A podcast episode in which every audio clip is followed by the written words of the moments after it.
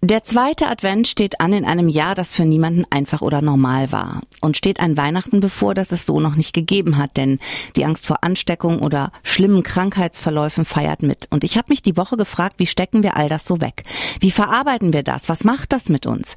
Deshalb habe ich mir die Psychotherapeutin Stefanie Stahl eingeladen und möchte mit ihr genau darüber sprechen. Sie hat das großartige Talent, die Seele der Menschen so zu erklären, dass man es auch versteht. Und sie hat tolle Bücher geschrieben, wie zum Beispiel den Mega Bestseller Das Kind in dir muss Heimat finden. Schön, dass du bei mir bist. Ja, hallo Martina, auch schön dabei zu sein. Glaubst du, dass dieses Jahr irgendwie in uns hängen bleibt, dieses Corona-Jahr in dem, ich sag mal, kollektiven Gedächtnis unserer Gesellschaft? Das glaube ich ganz bestimmt. Also ich glaube, das werden wir alle nicht vergessen, weil es ja doch äh, eine weltweite Krise war. So was haben wir noch nie erlebt, also dass wirklich die ganze Welt dran ist. Und es hat uns dafür halt auch so unglaublich nochmal ins Bewusstsein gerückt, wie globalisiert wir sind. Also dass wir wirklich One Planet sind, dass wir auf einem Planeten leben. Und wenn irgendwo jemand in China hustet, dass es für uns relevant ist. Und mhm. das werden wir nicht mehr vergessen. Also ich denke, genau das ist tief in uns eingerückt und birgt vielleicht auch die Chance für ein paar positive Veränderungen.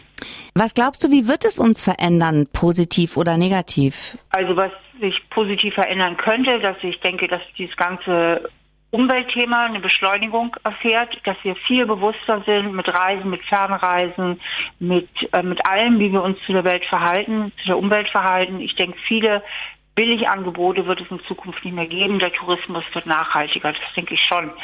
Ähm, Im Negativen sind wir halt ängstlicher geworden und diese, diese Krise kann eine gewisse Zukunftsangst bewirken, weil wir sagen, was wird da noch alles kommen? Was mhm. kann da noch alles kommen? Und unsere Beziehungen, glaubst du, dass es Einfluss auf unsere Beziehungen nimmt, auf Freunde, Familie, auch die partnerschaftlichen Beziehungen? Ich denke nicht nachhaltig, weil unsere Beziehungen sind einfach genetisch so tief in uns allen programmiert.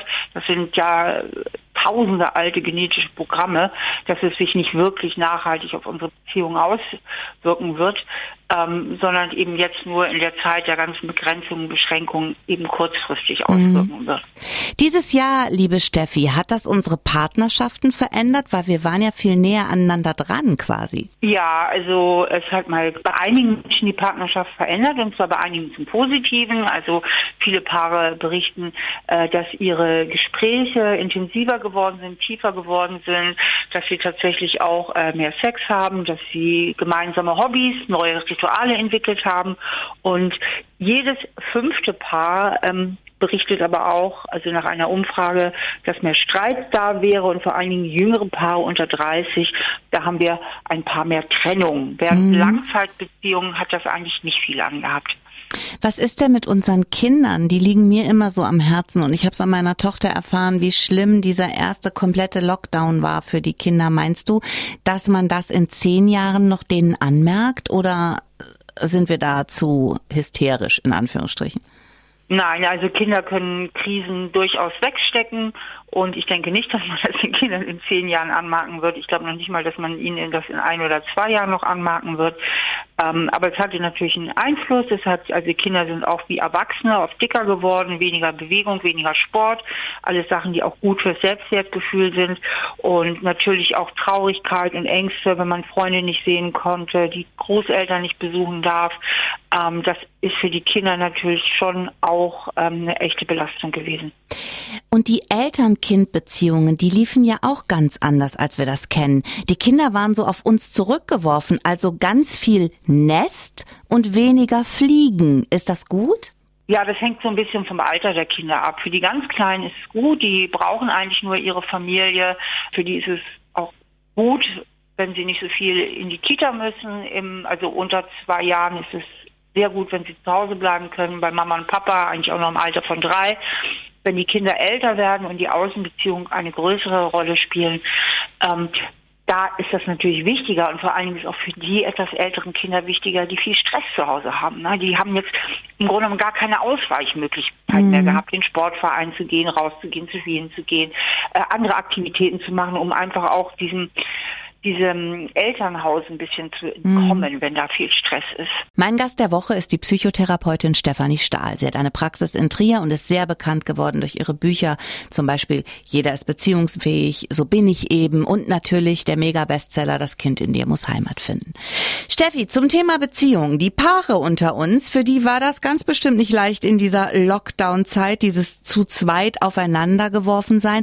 Wir haben es eben schon mal angeschnitten. Es birgt aber auch eine Chance für die Partnerschaft, oder? Genau. Also ich denke, Corona ist wie so ein Brennglas im Grunde genommen. Das heißt, die Paare, die sich sowieso gut verstehen, die haben das auch genossen und die sind gut klargekommen mit dem Lockdown. Und die Paare, die sowieso Themen miteinander haben und äh, Probleme miteinander haben, die sich weniger aus den Füßen gehen konnten, da ist natürlich auch der Streit viel höher gekommen, beziehungsweise die eigentlichen Beziehungsthemen sind dann halt wirklich an die Oberfläche gekommen. Das heißt, sie haben natürlich auch die Chance, genau diese Themen zu lösen, sie anzugehen oder eben auch sich zu trennen und zu sagen mit uns, das war vielleicht doch nicht so eine gute mhm. Idee. Aber so oder so ähm, nimmt es vielleicht eine Richtung ein und nicht immer dieses vage hin und her. Mhm.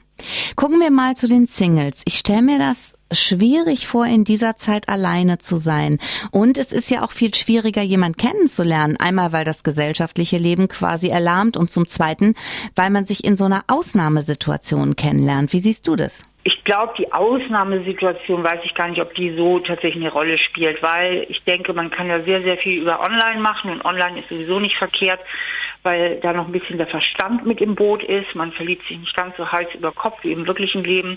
Und das hat viele Vorteile, wie die Forschung gezeigt hat. Und wenn man sich dann trifft, zu zweit konnte man sich ja immer noch treffen, denke ich, ist es nicht so anders. Nur die Annäherung. Ich glaube, das ist sowieso so. Wer hat ich glaube, die Angst vom Küssen ist irgendwie groß mm. geworden, ja. Wir sind alle so virenbewusst und das hatten wir ja früher gar nicht, ne? Und ähm, irgendwie fühlt sich jetzt alles ein bisschen gefährlich an, aber vielleicht hat es auch den Vorteil, dass man nicht so schnell übereinander herfällt, sondern es hieß ja schon immer, darum prüfe, wer sich ewig bindet. Also, dass mhm. man halt ein bisschen länger halt auch hinguckt. Was rätst du den Singles in dieser Zeit? Genau das, länger hingucken und das als Chance nehmen? Also ich rate wirklich online zu gehen und zwar auf seriöse Online-Börsen ähm, und da auch wirklich mal eine längere Anbahnung zu machen, weil man kann ganz, ganz viel auschecken online und man hat in wissenschaftlichen Studien herausgefunden, wenn die Paare sich dann im Real Life treffen und viel Basis schon vorher ausgecheckt haben und sich dann verlieben, dann sind die Beziehungen haltbarer und glücklicher als die Beziehungen, die im wirklichen Leben angebahnt wurden. Weil diese Auscheckphase eben im wirklichen Leben so nicht stattfindet. Man mhm. verliebt sich schneller, zeigt sich von der besten Seite und wenn die Verliebtheit mal vorbei ist, sieht man erst, was man sich da angelacht hat. Mhm. Steffi, wie beurteilst du das letzte Jahr für uns alle im Hinblick auf die Psyche? Hat es uns jetzt geschadet? Hat es uns genützt? Ist es neutral? Was sagst du? Mm, das ist sehr individuell. Also Menschen, die vorher schon ziemlich psychische Belastung haben, die waren jetzt noch mehr belastet. Also das haben Studien ergeben. Äh, Menschen, die relativ stabil aufgestellt sind, die sind auch ganz gut durch die Krise gekommen. Und jetzt kommt aber auch das Gute, ähm, das haben eben auch die Studien ergeben, dass viele Menschen die Zeit dafür genutzt haben, um sich persönlich weiterzuentwickeln, um sich selbst zu reflektieren, um ein paar Sachen für sich selbst besser zu sortieren, also wirklich um an ihrer persönlichen Entwicklung zu arbeiten und das bedeutet natürlich, dass sie danach äh, gestärkter hervorgehen als mhm. vorher. Was gibst du uns mit auf den Weg in das neue Jahr, beziehungstechnisch? Oh. Also als Psychologin ist mir ja diese persönliche Selbstreflexion, das heißt, dass man mal guckt, äh, wie bin ich so psychisch aufgestellt, sowieso immer sehr, sehr wichtig.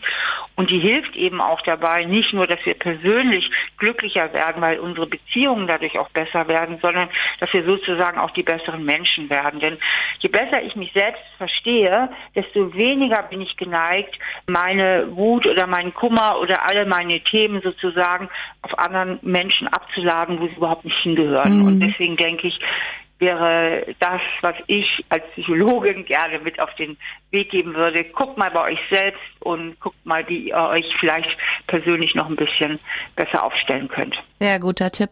Jetzt erzähl uns bitte noch, was wird es bei dir Neues geben im Jahr 2021? Steht ein neues Buch an oder was hast du so geplant? Du bist ja immer voller Ideen. Ich freue mich riesig, weil im Januar, am 20. Januar kommt ein neuer Podcast von mir raus und der heißt Stahl, aber herzlich. Und da führe ich Therapiegespräche. Das finde ich super. Also man ja. kann mir wirklich zuhören, wie ich mit den Leuten Therapiegespräche führe. Und zwischendurch gibt es immer mal so eine kurze Metaebene, wo ich noch mal ein bisschen was erkläre oder noch mal ein bisschen weiter ausführe für die Zuhörer. Und da freue ich mich total drauf. Ich bin echt gespannt, wie das ankommen wird. Ich auch. Deinen ersten Podcast habe ich ja schon abonniert. Dann werde ich das mit dem zweiten im Januar auch tun. Ich danke dir ganz herzlich für das Interview, wünsche dir eine schöne Vorweihnachtszeit und hoffe, dass wir uns bald mal wiedersehen. Ja, das wünsche ich dir alles auch, liebe Martina. Tschüss.